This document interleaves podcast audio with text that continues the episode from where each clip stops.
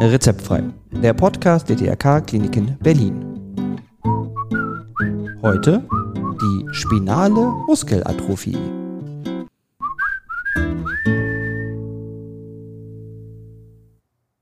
Hallo und herzlich willkommen zu einer neuen Folge von Rezeptfrei, dem Podcast rund um Gesundheit und Krankenhaus. Und mein Name ist Matthias Henke. Wir sind immer noch in der Reihe Kinderheilkunde, Kindermedizin. Und da geht es heute um die spinale Muskelatrophie. Eine Muskelerkrankung, die häufig Kinder trifft, manchmal auch Erwachsene. Aber wo es jetzt gelungen ist, tatsächlich eine Gentherapie zu entwickeln. Eine sehr teure Therapie, die aber sehr, sehr erfolgsversprechend ist. Genau, und da habe ich den Gast und den Experten. Er ist Chefarzt der Klinik für Kinder- und Jugendmedizin am Standort der DRK-Klinik in Berlin-Westend, Dr. Abhard von Mörs. Okay, dann wollen wir alle Fragen mit ihm jetzt klären. Es wird auf jeden Fall spannend. Ja, herzlich willkommen. Ich freue mich, dass Sie da sind. Und ja, ein herzliches Willkommen bei Rezeptfrei, Herr Dr. von Mörs. Ja, guten Morgen, Herr Henke. Guten Morgen. Lassen Sie uns doch heute mal reden über die spinale Muskelatrophie. Was ist das? Die spinale Muskelatrophie gehört zu den neuromuskulären Erkrankungen. Es gibt mittlerweile verschiedene genetisch bedingte Unterformen. Die häufigste ist die spinale Muskelatrophie, die auf dem Fünfer-Chromosom vererbt wird. Sie ist von den vielen seltenen Muskelerkrankungen eine der häufigen. Bei Jungs ist noch die Duchenne-Muskeldystrophie ein bisschen häufiger, sonst ist es sicher die häufigste neuromuskuläre Erkrankung im Kindesalter. Mhm. Und wie sieht da so, eine, so ein Symptom aus? Also woran erkenne ich diese Krankheit? Das Hauptsymptom ist die Muskelschwäche, die mhm. sehr unterschiedlich ausgeprägt ist. Es gibt verschiedene Verlaufsformen. Die häufigsten Formen haben betreffen des Kleinkindes- und Säuglingsalter.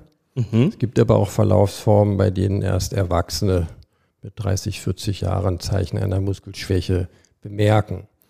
So, also es gibt zwei Zeiträume, wo das tatsächlich auftritt, also auch als Erwachsener, ja? Ja, es kann sich über die gesamte Lebensspanne praktisch manifestieren. Die Muskelschwäche ist typischerweise erstmal betont im Bereich des Beckengürtels. Mhm. Bei Säuglingen sehen wir, dass sie die Beine nicht richtig anheben können. Es betrifft letztendlich aber alle Muskelgruppen, sodass äh, bei den Früherkrankten vor allen Dingen die Atemschwäche ähm, ein ganz gravierendes Symptom ist. Und daran sind die Kinder äh, in der Regel auch verstorben innerhalb der ersten beiden Lebensjahre. Mhm. Okay.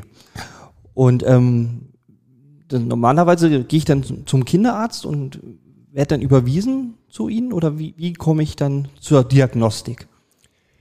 Also bis Oktober 2001 waren es eben diese Symptome der Muskelschwäche. Das war leises Schreien, das war eben vor allen Dingen im ersten Lebensjahr das Nicht-Erreichen der üblichen sogenannten Meilensteine. Das heißt, dass die Kinder sich drehen können, dass sie sich hinsetzen können, dass sie krabbeln können. All das wird bei den frühen Verlaufsformen nicht oder spät erreicht. Und das ist auch der Grund, dann zum Kinderarzt zu gehen und dann, wenn die Kinder kommunikativ und mental altersgerecht entwickelt wirken, ist dann die Abklärung einer neuromuskulären Erkrankung der nächste Schritt. Mhm. Heute ist es grundsätzlich anders geworden, deswegen sagte ich Oktober 2021. Mhm. Seitdem ist diese Erkrankung Bestandteil des Neugeborenen-Screenings. Das ah. heißt, der, der umfassenden Stoffwechseluntersuchungen, die schon bei jedem Neugeborenen in Deutschland angeboten werden. Mhm. Grund dafür ist, dass es seit 2017 eine Behandlungsoption gibt, inzwischen drei Behandlungsoptionen. Und weil man weiß, dass je früher diese Therapien begonnen werden, desto besser der Behandlungserfolg ist, hat man sich vernünftigerweise dafür entschieden, diese Erkrankung ins Neugeborenen-Screening aufzunehmen, mhm. um sozusagen die Kinder direkt nach der Geburt zu erfassen, um dann auch eine Behandlung einleiten zu können um eben das Entwickeln der Muskelschwäche zu verhindern oder zumindest sehr stark ähm, ja, einzuschränken. Mhm. Die Screening ist dann also einfach so dieser Bluttest. Ne? Genau, ist ein Bluttest. Mhm. Da gibt es ja zum Teil Stoffwechselparameter, die gemessen werden und für die Mukoviszidose und die spinale Muskelatrophie sind es Gentests aus dem Blut, die mhm. gemacht werden. Okay, und wenn das jetzt also dann sozusagen ja, positiv ist und angeschlagen, dann kommt man zu Genau, da gibt es einen festen Ablauf. Mhm. Das äh, Screening-Labor, mit dem wir hier fest zusammenarbeiten, ist das Screening-Labor in der Charité. Mhm. Wenn dort ein auffälliger Befund erhoben wird, werden wir umgehend informiert. Mhm. Dann bestellen wir die Familie mit dem Kind am nächsten Tag zu uns ein, mhm. nehmen nochmal Blut ab, dann wird die sogenannte Bestätigungsdiagnostik veranlasst. Das heißt, mhm. man überprüft, dass es keine Fehlbestimmung ist, weil es ja extrem weitreichende Bedeutung hat, wenn diese ja. Erkrankung festgestellt wird. Dafür gibt es auch ein Labor, äh, auch das Labor Berlin arbeitet da mit uns zusammen und mhm. die garantieren eben, dass innerhalb von zwei, drei Tagen diese genetische Untersuchung nochmal wiederholt wird. Das ist sehr, sehr schnell. Ähm, üblicherweise dauern solche Mutationsanalysen deutlich länger. Und im Rahmen des Screenings haben sich aber einige Labors deutschlandweit verpflichtet, diese Diagnostik sehr, sehr schnell abzuwickeln. Mhm. Ja, das ist doch gut auch. Wenn die Diagnose dann bestätigt ist, mhm. wie gesagt, nach zwei, drei Tagen bestellen wir die Familie wieder ein, mhm. besprechen den Befund und besprechen dann mit den Familien, welche therapeutischen Optionen die Familie dann hat. Okay. Gut, therapeutische Optionen. Wie sieht denn da so eine therapeutische Option aus? Also was haben wir denn für Möglichkeiten? Wie gesagt, erste Therapie war 2017, die angeboten wurde.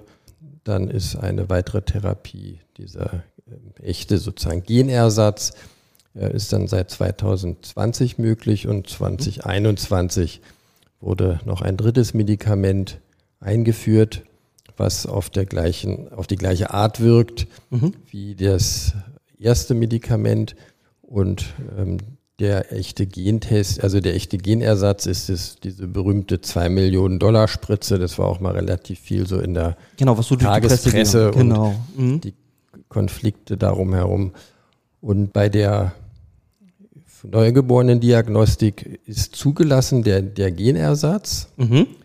Ähm, also Zolgensma heißt das Präparat. Und es ist zugelassen diese erste Therapie, die 2017 eingeführt wurde, das heißt Spinrasa. Und die dritte Therapie ist das Ristiplan. Das ist aber erst ab dem dritten Lebensmonat zugelassen. Diese Zulassungsbedingungen ähm, orientieren sich letztendlich an den Studien, die gemacht wurden. Also es wird wahrscheinlich in einigen Monaten auch möglich sein, diesen Saft nach der Geburt direkt anzuwenden. Mhm. Der grundsätzliche Unterschied zwischen den beiden Therapieformen ja. ist, dass die Genersatztherapie, die wird einmal durchgeführt. Das heißt, es gibt eine Infusion mit der angekoppelt an ein äh, abgeschwächtes Virus das Gen dran geheftet wird und dann als Infusion gegeben wird. Mhm. Ähm, das wird dann hier in der Klinik sozusagen Das wird gemacht. hier in der Klinik gemacht. Für mhm. den nordostdeutschen Raum kann das in der Charité oder bei uns gemacht werden und mhm. wir bedienen sozusagen die ganzen nordöstlichen Bundesländer. Mhm. Bei der anderen Behandlungsform, das sind die beiden die Wirkprinzipien von dieser ersten Spinrasa-Therapie und dem Saft ist da gleich, mhm. ähm, muss man immer wieder dieses Medikament geben, weil hier nicht das Gen ersetzt wird, sondern die ähm, genetische Funktion, also die Proteinherstellung für dieses Protein, was gebraucht wird mhm. in den Vorderhornzellen, wird da verbessert. Mhm. Aber es wird eben nicht das Gen gegeben. Und deswegen muss man es wiederholen. Diese erste Therapie, da wird das Medikament in den Rückenmarkskanal gespritzt, alle mhm. vier Monate. Mhm. Und bei dem Saft wird eben täglich Saft eingenommen. Und wie lange oder den ja, Open End. Das, Open das End. ist ja, okay. die genetische Störung bleibt ja erhalten, sodass eben diese Beeinflussung der Proteinherstellung immer wiederholt werden muss. Mhm. Okay. Wann mache ich denn welche Therapie? Also gibt es da irgendwie Nein, also nach der Geburt ist zugelassen die Gentherapie mhm. und die, ähm, diese äh, Gabe in den äh, Rückenmarkskanal. Mhm. Das, dazwischen müssen sich die Eltern entscheiden. Ja. Ähm, natürlich ist im Moment der Trend sehr, sehr stark, dass die Gentherapie gewählt wird. Das ist eben eine einmalige Infusion. Ja, ne? Die zwar auch Nebenwirkungen hat, die einer Cortison-Begleitbehandlung bedarf, also ist auch jetzt nicht, nicht harmlos, mhm. aber ist natürlich erstmal für die viele Eltern das Überzeugendere, wenn sie nicht alle paar Monate äh ihrem Kind ein Medikament in den Rückenmarkskanal spritzen ja, lassen. Das ist ja auch nicht angenehm. Ja. Mhm. Ähm, was sind denn so die Nebenwirkungen bei so einer genetischen Behandlung? Also bei der Gentherapie äh, sind es vor, ist es vor allen Dingen die Nebenwirkung an der Leber. Es kommt sozusagen zu einer begleitenden Leberentzündung, mhm. die sehr unterschiedlich ausgeprägt sein kann. Ähm, deswegen muss man schon vor der Gabe des Gens äh, mit einer Cortisonbehandlung anfangen, die dann mindestens über einen Monat fortgeführt werden muss. Nach unserer Erfahrung ist es meist deutlich länger und kann auch relativ hochdosiert notwendig werden. Mhm. Das kommt dann aber irgendwann zur Ruhe, ohne dass wir den Eltern dann einen genaueren Zeitraum nennen können. Und ähm, dann kann man die Cortisonbehandlung auch wieder ausschleichen. Mhm. Ja, das ist eigentlich das Wichtigste als Nebenwirkung, weil das sehr regelhaft auftritt. Mhm. Und dann gibt es noch eine weitere schwerwiegende Nebenwirkung, die ist eine ähm, Erkrankung der kleinen Blutgefäße. Mhm. Ja. Die Kinder, die wir behandelt haben, haben bisher das sehr gut überstanden, mhm. ähm, sodass wir da guten Gewissens die, die Familien auch aufklären. Was wir natürlich noch nicht wissen, wie ist es in 10 oder 20 Jahren? Mhm. Die Behandlung gibt es erst kurz, selbst in den Studien sind die Kinder, die primär behandelt wurden, auch noch keine 10 Jahre alt, mhm. sodass man da natürlich immer vorsichtig sein muss, was Langzeitfolgen betrifft. Und mhm. wir wissen natürlich auch nicht, bleibt dieses Gen, was dem Körper zugeführt worden ist ähm, und jetzt als Einzelgen in der Zellkern liegt, bleibt es auch Jahrzehnte stabil oder mhm. ist es irgendwann sozusagen auch mal erschöpft und wird nicht mehr so gut ja. abgelesen. Aber das, was man jetzt sehen kann auf dem Zeitraum, ist tatsächlich, ich gebe also diese Infusion und dann ist wirklich erstmal gut. Also das Kind entwickelt sich dann wieder gut. Ja, es entwickelt sich natürlich dramatisch besser als mhm. vor dieser Zeit. Mhm. Es ist nicht für alle so, dass sie ein ganz normales Kraftniveau erreichen, aber man darf den Eltern schon sagen, dass es hochwahrscheinlich ist, dass das Kind laufen lernt. Dass das ganz das normale Niveau ist, das äh, ist nicht unbedingt so, aber es ist natürlich ein, ein dramatischer Unterschied zu der vorherigen Situation. Ja. ja, das ist doch eigentlich sehr hoffnungsvolle Therapie. Ja klar, und da gucken natürlich Familien mit Kindern, die andere Muskelkrankheiten haben, auch hoffnungsvoll drauf, dass mhm. hier erstmals es eben gelungen ist, tatsächlich eine, eine Gentherapie zu etablieren, die auch vertragen wird. Mhm. Der in Anführungsstrich große Vorteil für, war, dass die spinale Muskelatrophie, die hat die identische Mutation überall auf der Welt. Das ist genau eine Mutation, die ist überall gleich. Ah, okay. Das heißt, man hat ein Behandlungsprinzip entwickelt. Mhm. Das Gen ist auch relativ klein, so dass es technisch nicht so kompliziert war, ähm, dieses Gen dem Körper zu verabreichen mit so einem Trägervirus. Mhm. Und das ist für andere Muskelkrankheiten ist die Situation da wesentlich schwieriger. Also als Beispiel diese Duchenne-Muskeldystrophie, da gibt es hunderte von verschiedenen Mutationen, die in diesem Gen ähm, passieren. Mhm. Das heißt, wenn man jetzt eine mutationsspezifische Therapie entwickelt, hilft die halt den Jungs, die genau diese Mutation haben und den anderen nicht. Mhm. Und das Gen ist sehr, sehr groß, so dass es ähm, bisher gar nicht technisch gelungen ist, mit einem Trägervirus dieses Gen in den Körper so unkompliziert einzuschleusen. Also so. es ist sozusagen ein, waren zwei besonders günstige Bedingungen, mhm. die eben es möglich gemacht haben, dass die Therapie entwickelt wird. Aber natürlich ist es ein Riesenfortschritt und auch ein Beispiel für alle anderen ähm, Erkrankungen, dass man, an die man sich orientiert und guckt, wie man diese, diese Techniken eben auch für andere Gene dann einsetzen kann. Okay, also vielleicht mal in Zukunft gibt es irgendwie eine Behandlung, die dann vielleicht auch auf andere Krankheiten. Genau, das ist natürlich, gibt es vielfältige ja. Forschung, also da gibt es auch ähm, klinische Studien, auch eben mit Genersatztherapien. Bei sehr großen Genen versucht man heute so kleinere Genkonstrukte zu entwickeln, die man dann auch in den Körper einschleusen kann. Das heißt zum Beispiel dann Mini-Dystrophien und mhm. ist halt nicht das ganze Dystrophin-Gen, aber die wichtigsten Teile. Ja. Also dass man sich sozusagen daran anlehnt, was dort gelungen ist und äh, mit den genetischen Bedingungen anderer Erkrankungen dann versucht, sich dem anzunähern. Mhm. Und das wird dann mit, sozusagen mit einem Virus eingeschleust so? Also genau, das ist ein Virus, das abge, nicht abgetötet, das ist ja noch, lebt ja noch, aber sozusagen nicht mehr krankheitsverursachend mhm. ist. Und dieses Virus ist dann wie so ein Träger, ein mhm. Vektor, an den man eben das ähm, Gen, was von Interesse ist, anhängt und damit in den Körper einschleust. Oh, dann sind der Viren nicht immer böse. Nicht immer, genau. ja, sehr schön. Genau. Genau. Und äh, diese Behandlung wird dann jetzt also in der Klinik durchgeführt. Wie lange muss man hier stationär bleiben? Wie lange dauert so eine Behandlung? Das geht relativ schnell. Wir nehmen die Kinder immer am liebsten zwei Tage, spätestens einen Tag vorher auf. Heute Mittag kommt wieder eins. Mhm. Deswegen habe ich gerade den Anruf bekommen. Ah, ja, okay. Und ähm, dann müssen wir eine ganze Reihe von Untersuchungen vorher machen. Mhm. Ultraschalluntersuchungen, Blutentnahmen. Die Physiotherapeutin muss das Kind sehr intensiv untersuchen.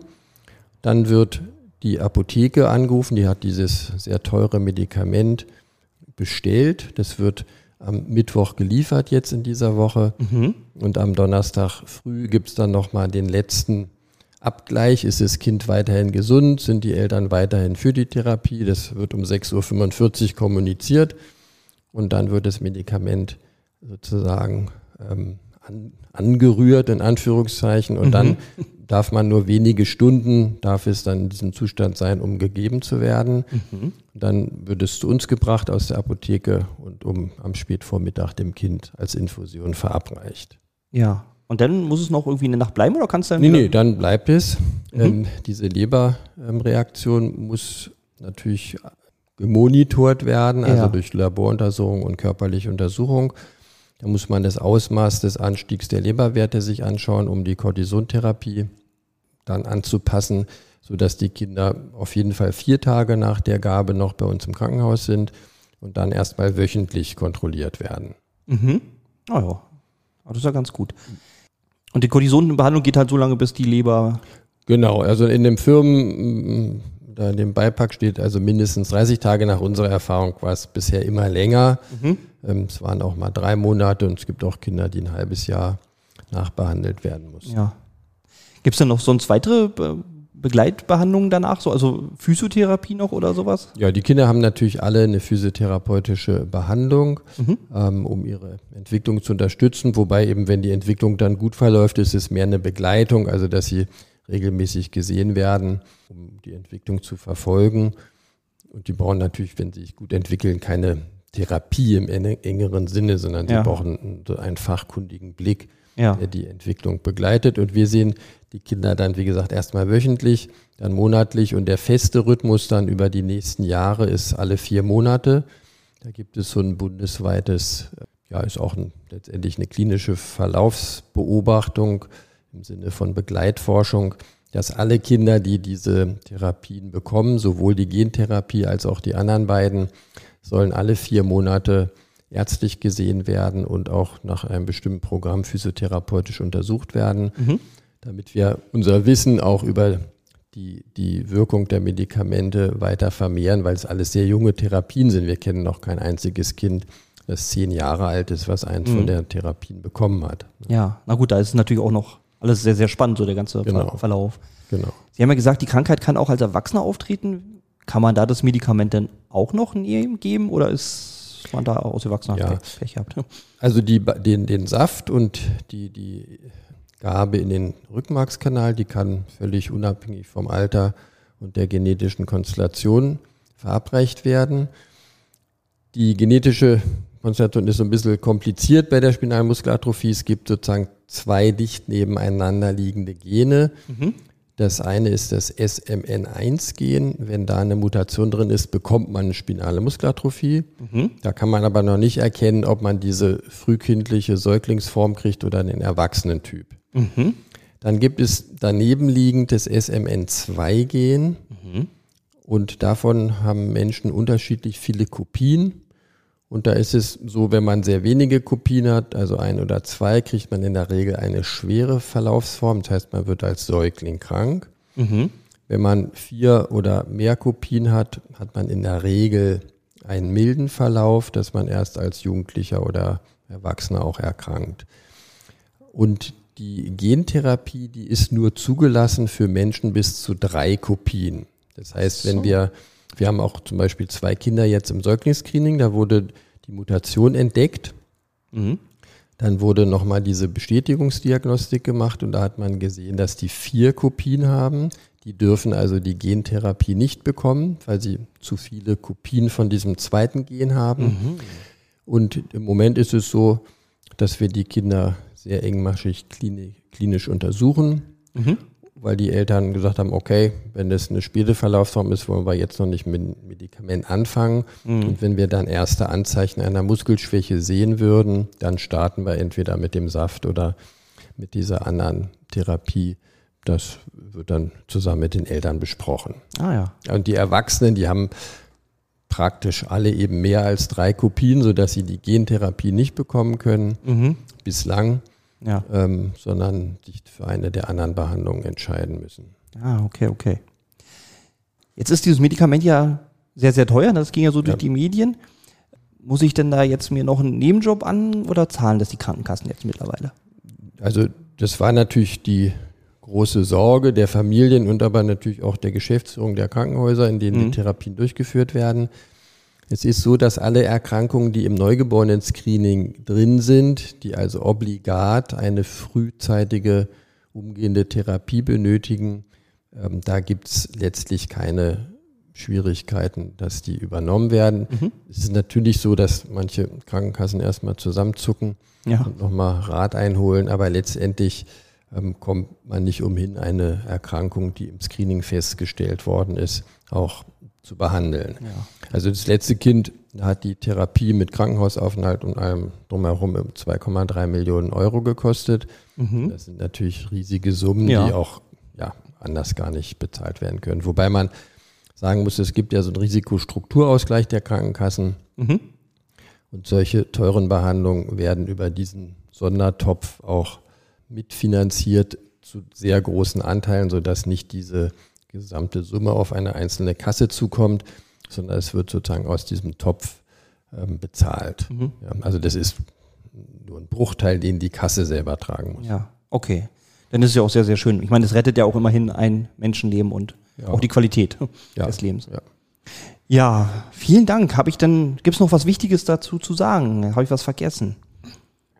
Nee, fällt mir jetzt nicht ein. Ich denke, die wichtigsten Punkte sind eben, ja, dass es erstmals gelungen ist, so eine Gentherapie in die Routinebehandlung sozusagen ja. zu überführen und dass man das sehr frühzeitig machen muss und dass es eine kluge Entscheidung war, es ins Screening reinzuholen mhm. und dass damit die Perspektive für diese Kinder sich natürlich komplett verändert hat gegenüber 2017, 2020. Ja.